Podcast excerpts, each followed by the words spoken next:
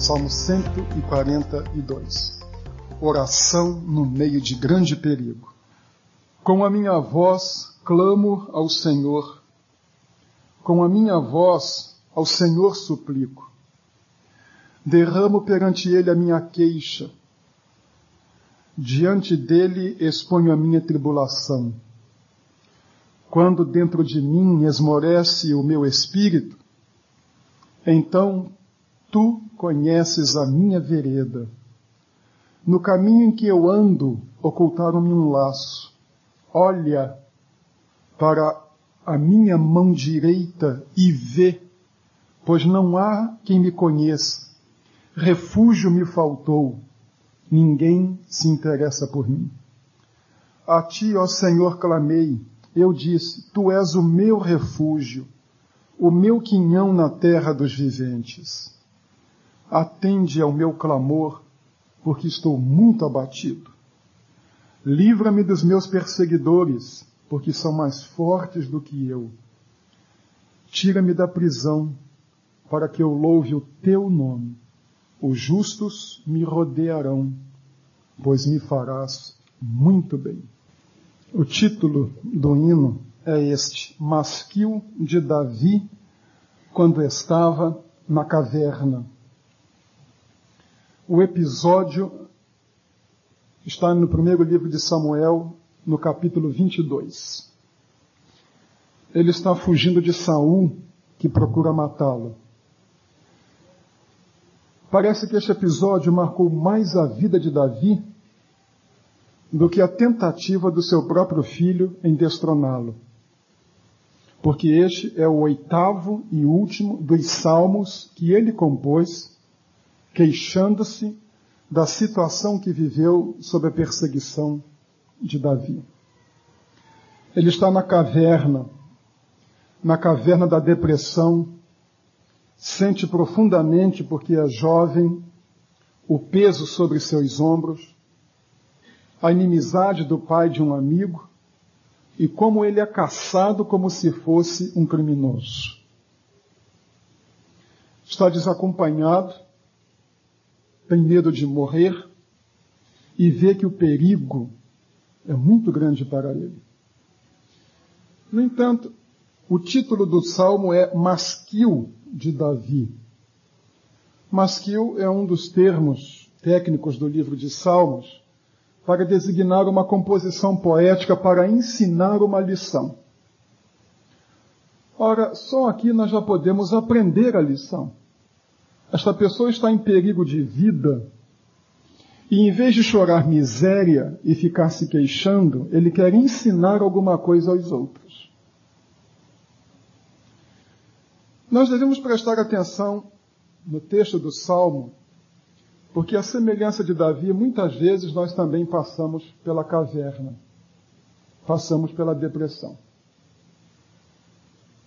Se você nunca passou pela caverna da depressão, eu não sei se dou os parabéns ou digo para se preocupar. Quem é que nunca se sentiu aflito? Quem nunca sentiu a hostilidade de um inimigo poderoso? Quem nunca enfrentou uma compreensão no trabalho ou dentro de casa? Quem nunca viu um ente querido acometido de uma doença terminal? Quem nunca viu o desemprego, a doença, a incompreensão, a discórdia baterem à sua porta?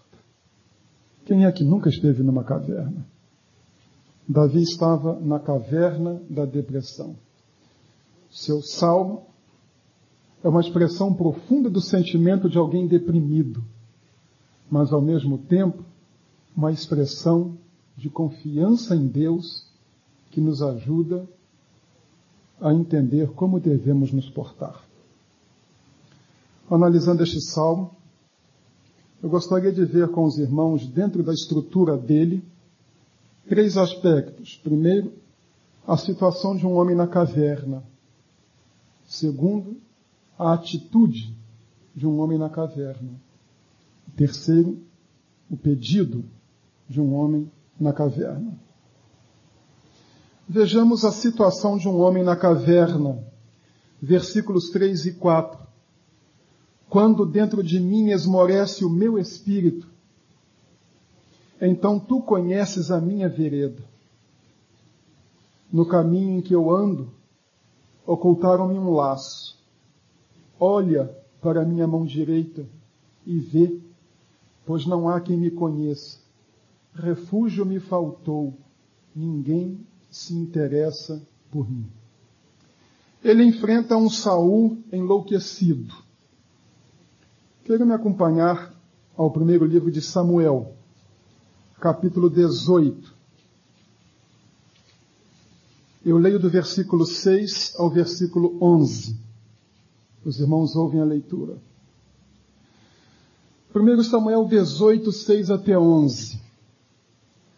Sucedeu, porém, que retornando eles, quando Davi voltava de ferir os filisteus, as mulheres de todas as cidades de Israel saíram ao encontro do rei Saul cantando e dançando alegremente com tamborins e com instrumentos de música. E as mulheres dançando cantavam umas para as outras, dizendo: Saul feriu os seus milhares, porém Davi os seus dez milhares. Então Saul se indignou muito, pois aquela palavra pareceu mal aos seus olhos e disse: Dez milhares atribuíram a Davi e a mim somente milhares. Que lhe falta senão só o reino? Daquele dia em diante, Saul trazia Davi sob suspeita. No dia seguinte, um espírito maligno da parte de Deus se apoderou de Saul, que começou a profetizar no meio da casa, e Davi tocava a harpa, como nos outros dias. Saul tinha na mão uma lança. E Saul arremessou a lança, dizendo consigo: Encravarei a Davi na parede. Davi, porém, desviou-se dele por duas vezes. Começa aqui o processo de desintegração da personalidade de Saul. E não é um problema emocional, é um problema espiritual. A situação então de Davi é desesperadora, porque o que sucede é que ele vem fugindo de Saul, e este salmo o oitavo, em que ele expressa seu abandono, retrata muito bem o que se passa no seu coração. A situação é desesperadora. Vejam o que ele diz no versículo 3, logo no início. Quando dentro de mim esmorece o meu espírito. Outra versão diz, linguagem de hoje, quando eu estou a ponto de perder a esperança. Nós pensamos que esses grandes vultos da Bíblia eram pessoas inabaláveis, que podiam sofrer as maiores catástrofes pessoais sem sequer ter uma marca de preocupação no rosto. Mas ele diz: quando eu estou a ponto de perder a esperança. Ora, passar por aflições, sentir-se angustiado e desesperado, não é sinal de falta de fé. E isto pode acontecer com qualquer pessoa e com a melhor delas. Marcos, capítulo 14, versículo 33. E Marcos 14, 33 diz isto sobre Jesus. E levou consigo a Pedro, a Tiago e a João. E começou a ter pavor e angustiar-se. Não é Judas quem está apavorado e nem se angustiando, é Jesus. Não é de se estranhar que Davi também se sentisse a ponto de perder a esperança. E não devemos presumir também que quando o peso sobre nossos ombros é tão grande que nos sentimos a ponto de nos desesperar, que estejamos negando a nossa fé. Nenhum de nós pode presumir ser mais espiritual do que Jesus Cristo tampouco presumir que tem uma estrutura superior à sua. Ele continua, Davi, a dizer assim: Quando dentro de mim esmorece o meu espírito, quando eu estou a ponto de perder a esperança, então tu conheces a minha vereda. Há uma explicação que precisa ser dada. Geralmente, No texto hebraico, nas construções verbais, a ênfase vem no verbo. O verbo é muito forte. Temos uma construção aqui em que a ênfase está no pronome, no tu. É como se Davi dissesse: quando eu estou a ponto de perder a esperança, então tu, tu mesmo, tu conheces a minha situação. O tu é enfático. As pessoas podem não saber o que se passa dentro dele, mas Deus sabe. Pode ser uma pressão muito grande e ele está a ponto de perder a esperança, mas Deus não ignora o próprio Deus. Não é como se Deus estivesse tão inacessível que dissesse: Olha, é, vai aí um anjo meu, vai lá um preposto, mandem lá um office boy espiritual para saber o que, está se passando com Davi. Mas é o próprio Deus quem conhece.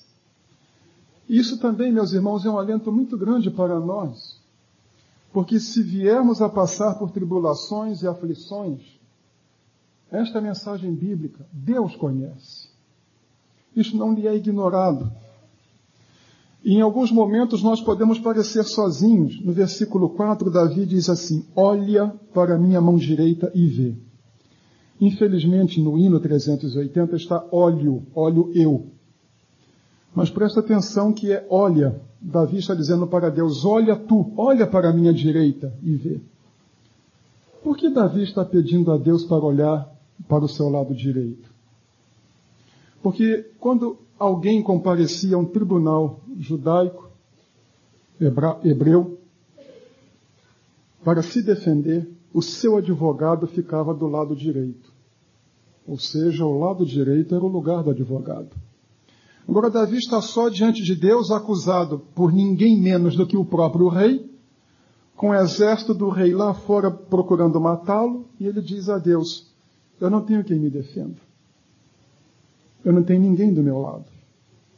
Olha para a minha mão direita. Olha para o lugar onde deveria estar alguém para me defender. Em outras palavras, o que ele está dizendo é o seguinte: eu estou a ponto de perder a esperança. Eu estou abandonado. Esta é a situação de um homem na caverna.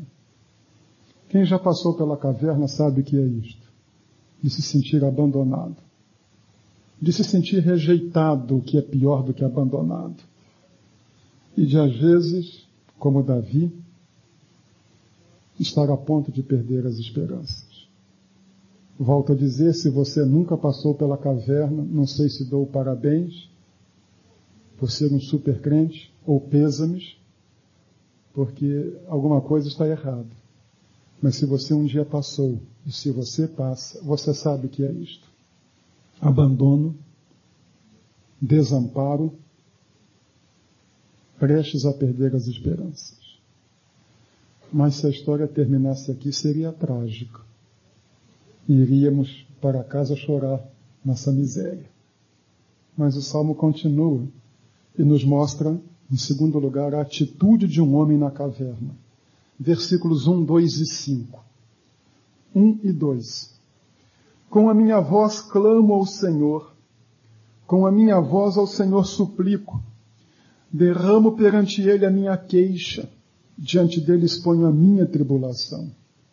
A ti, ó Senhor, clamei, eu disse, tu és o meu refúgio, o meu quinhão na terra dos viventes.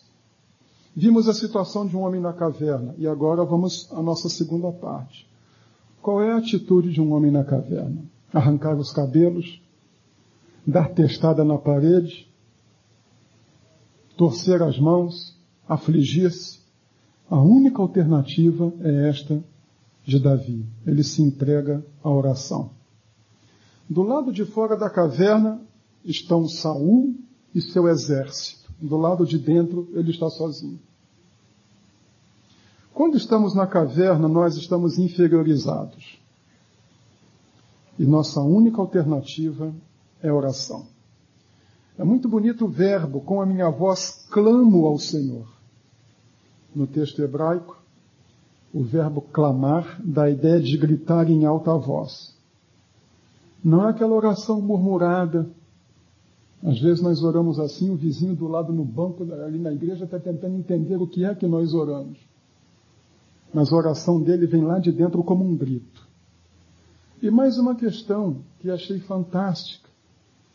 O verbo significa o urro do leão ferido, acossado por caçadores e prestes a morrer. Ele se vê como animal acossado por caçadores prestes a morrer. Não é uma oração de desencargo de consciência, é um urro que vem de dentro da sua alma. É a oração do desesperado. Bem, é uma situação muito aflitiva, mas nós descobrimos que a caverna, a semelhança do que falei na quinta-feira do deserto, é um dos lugares onde nós mais descobrimos a graça de Deus. E é um dos lugares onde se pode ter a experiência mais profunda com Deus. Mas clamar e gritar não significa falta de fé. O silêncio é que pode ser o desespero, a entrega dos pontos. Eu li o relato de alguém que foi a um safari na África, desses safaris não para caça, mas para fotografia, e ele disse que o guia, fazendo uma explicação de como vivem os animais na África, disse que quando vem o período de seca e eles andam longamente em busca de água, quando não a encontram, eles então se deitam debaixo de uma árvore para esperar a morte sentem por instinto que não há água, então vão morrer, entregam os pontos, deitam e ficam esperando a morte chegar. Devemos evitar confundir as coisas. Por vezes a pessoa é apática, entregou os pontos e nós pensamos que aquilo é fé. Ou a pessoa está expressando toda a sua inquietação e nós dizemos, mas que falta de fé, não, ela só tem Deus para gritar. Ela só tem Deus para abrir o seu coração. E Davi nos ensina qual é a atitude de uma pessoa na caverna: é abrir o coração diante de Deus. Não mascarar os sentimentos. Porque ficou muito arraigada entre nós a ideia de que crente não tem problema. E se tiver problema é porque está em pecado. Que a nossa vida é uma vida de sorriso constantemente afivelado no rosto. Tudo bem? É, tá, tá, tá tudo bem, tá tudo bem, sim. É, tá, tá tudo bem. Nós não podemos dizer que temos problemas. E se dissermos às pessoas que perguntaram se está tudo bem, até vão embora. Mas aprendemos na caverna, ali está o melhor lugar para dialogar com Deus, para compartilhar as emoções com Deus. Jesus esteve na caverna, como vimos em Marcos 14, 33. Começou a angustiar-se e a ter pavor. Por isso nós lemos em Hebreus, no capítulo 5, no versículo 7. O qual, nos dias da sua carne, tendo oferecido com grande clamor e lágrimas, orações e súplicas ao que o podia livrar da morte. Ele também orou, também chorou, também gritou. Também esteve na caverna. Por isso, quando abrimos o coração para com Deus, nós não oramos a um Deus distante e inacessível. Os deuses gregos eram impassíveis. Eles eram apáticos. Eles não sentiam. O Deus cristão é um Deus não apenas simpático, mas é um Deus empático é um Deus que sofre com a pessoa. Deus sabe o que é sofrer. Porque a segunda pessoa da Trindade também esteve na caverna. Também foi caçado. Também chorou.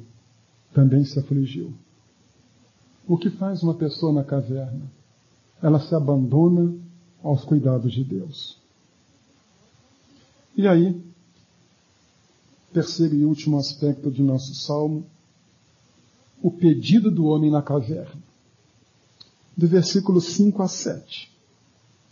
A ti, ó Senhor, clamei. Eu disse, Tu és o meu refúgio, o meu quinhão na terra dos viventes. Atende ao meu clamor, porque estou muito abatido. Livra-me dos meus perseguidores, porque são mais fortes do que eu. Tira-me da prisão para que eu louve o teu nome. Os justos me rodearão, pois me farás muito bem. Sua palavra no versículo 6. Atende ao meu clamor. Ele quer uma coisa, ele quer algo. Ele diz aqui: Estou muito abatido. Literalmente, eu estou perdendo as forças. Se o Senhor não me socorrer, eu não vou durar muito. Atende ao meu clamor, porque estou perdendo as forças. Continua aqui a sua oração no versículo 6. Livra-me dos meus perseguidores. Também a expressão literal é esta: livra-me dos cães de caça. Já viram aqueles filmes ou desenhos animados daqueles cães atrás de uma raposa? É assim que ele se sente. Livra-me dos cães de caça que estão nos meus calcanhares. Não deve ser muito fácil ter um bando de pitbull correndo atrás de si. É assim que ele se sente. Eu tenho esse bando de pitbulls atrás de mim. E aí continua ele, porque são mais fortes do que eu. Ah, esse problema do triunfalismo evangélico. Amarra Satanás, tantas coisas. Eu estava no interior do Pará, em Paragominas, ia para Marabá. Pior viagem da minha vida 300 quilômetros que duraram 12 horas por uma estrada de terra. Fiquei com terra até na obturação dos dentes.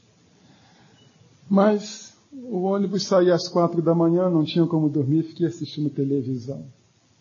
E apareceu um programa que dizia que era programa evangélico. Eu já tinha ouvido falar da aeróbica do Senhor do Padre Marcelo, mas naquele dia eu vi o karatê do Senhor de um pastor. Como aplicar golpes de karatê em Satanás? Não acredito que vi aquilo. Como imobilizá-lo, como julgá-lo no chão? Que ridículo. Uns amarram com uma palavra e outro dá golpe de karatê. E a expressão de Davi: eles são mais fortes do que eu. Quem já viveu sob intensa opressão, ou quem já foi fortemente tentado, sabe muito bem que não se imobiliza Satanás com chave de braço e nem se amarra com uma palavra. Fomos feitos, diz o Salmo 8, pouco abaixo dos anjos, e ele é um anjo, caído, mas é um anjo, e é mais forte do que nós. O diabo, vosso adversário, anda ao vosso redor, rugindo como leão. Não diz o diabo, vosso adversário, anda como um gatinho doméstico fugindo de vós. E quantas vezes a pressão é tão grande que dizemos como Davi, olha, eu não vou durar muito. Eles são mais fortes do que eu. Nós não podemos viver nesse triunfalismo de que nós podemos resolver com uma frase feita. Está amarrado em nome de Jesus. Ou eu não, não sou bom de karatê, não posso nem lhes ensinar como aplicar um golpe de karatê do Senhor em Satanás. Mas este reconhecimento, eu vou morrer. Eu estou desesperado. Me socorre. Me ajuda. E ele continua: tira-me da prisão. É assim que ele se sente. Ele se sente como alguém aprisionado. Um dos piores lugares do mundo é uma prisão. É assim que ele se sente. Ele não está num recinto com ar-condicionado, numa poltrona estofada, compondo uma poesia. Ele está numa caverna, e se sente na prisão. E aí pede: tira-me da prisão, livra-me. E quando isso acontecer, para que eu louve o teu nome, quando eu experimentar a libertação, eu não vou achar que o Senhor fez obrigação, eu vou louvar o teu nome. E os justos me rodearão, pois me farás muito bem. O pedido de um homem na caverna é uma declaração de confiança em Deus, integral, e uma disposição de testemunhar do que Deus fez na sua vida. Mas vamos ao fim. Como terminou a história? A história está lá em 1 Samuel 22. Depois da oração. 1 Samuel 22, 1 e 2 os irmãos têm ali o cântico de Davi em ação de graças. Como ele foi libertado. E quando ele estava na caverna e se sentia sozinho, completamente abandonado, esta caverna era a caverna de Adulão. Diz o texto bíblico: ajuntou-se a Davi todo amargurado, endividado. Ou seja, seria hoje praticamente toda a população brasileira, a não ser uns poucos. Mas um grupo enorme foi procurar por Davi. E este grupo, que procurou por Davi na caverna, quando ele estava só e se juntou a ele, formou o núcleo que garantiu o seu reino depois. Foram os homens de confiança de Davi. E que coisa fantástica. Num dos momentos mais dolorosos da sua vida, ele recebe o socorro e o livramento de Deus, porque o próprio Saul reconhece como estava errado. Mas Davi recebe a solidariedade de amigos que vão acompanhá-lo por toda a sua vida. Passar pela caverna não é tão miserável assim. Pode ser uma experiência profunda quando se pede o livramento e quando se reconhece o livramento. Fé não é estoicismo, ser impassível. Zenon, não que julgou no Guarani, o filósofo passado, era estoico. E ele foi tornado escravo. Seu senhor pegou-lhe o braço, foi torcendo, torcendo, torcendo, para ver se a filosofia de Zenon era compatível com o seu procedimento e quebrou o braço de Zenon. Zenon era um estoico, um estoico não sentia dor. Então, como bom estoico, ele disse: O meu senhor quebrou o meu braço, eu não vou poder servir bem o meu senhor. Isso não é um filósofo, isso é um tolo. Porque se quebrarem meu braço, eu vou gritar um bocado. Algumas pessoas confundem fé com estoicismo. Apanha e aguenta calado. A Bíblia não nos exorta a sermos estoicos. A Bíblia nos exorta a abrirmos o coração com Deus. E fé é abrir o coração com Deus, é orar como Davi. Eu estou muito abatido, me livra, senão eu vou morrer.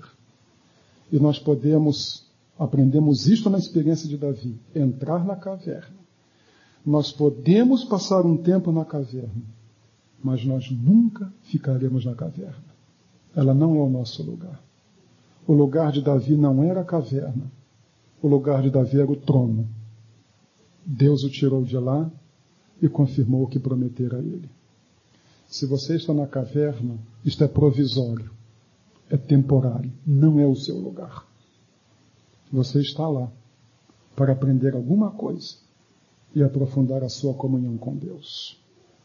E lembre-se e são com estas palavras que eu quero terminar a mensagem de 1 Coríntios, no capítulo 10,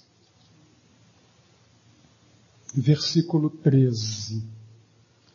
Não vos sobreveio nenhuma tentação senão humana, mas fiel é Deus, o qual não deixará que sejais tentados acima do que podeis resistir. Antes, com a tentação, dará também um meio de saída para que a possais suportar. Podemos estar na caverna, mas nunca estaremos desamparados.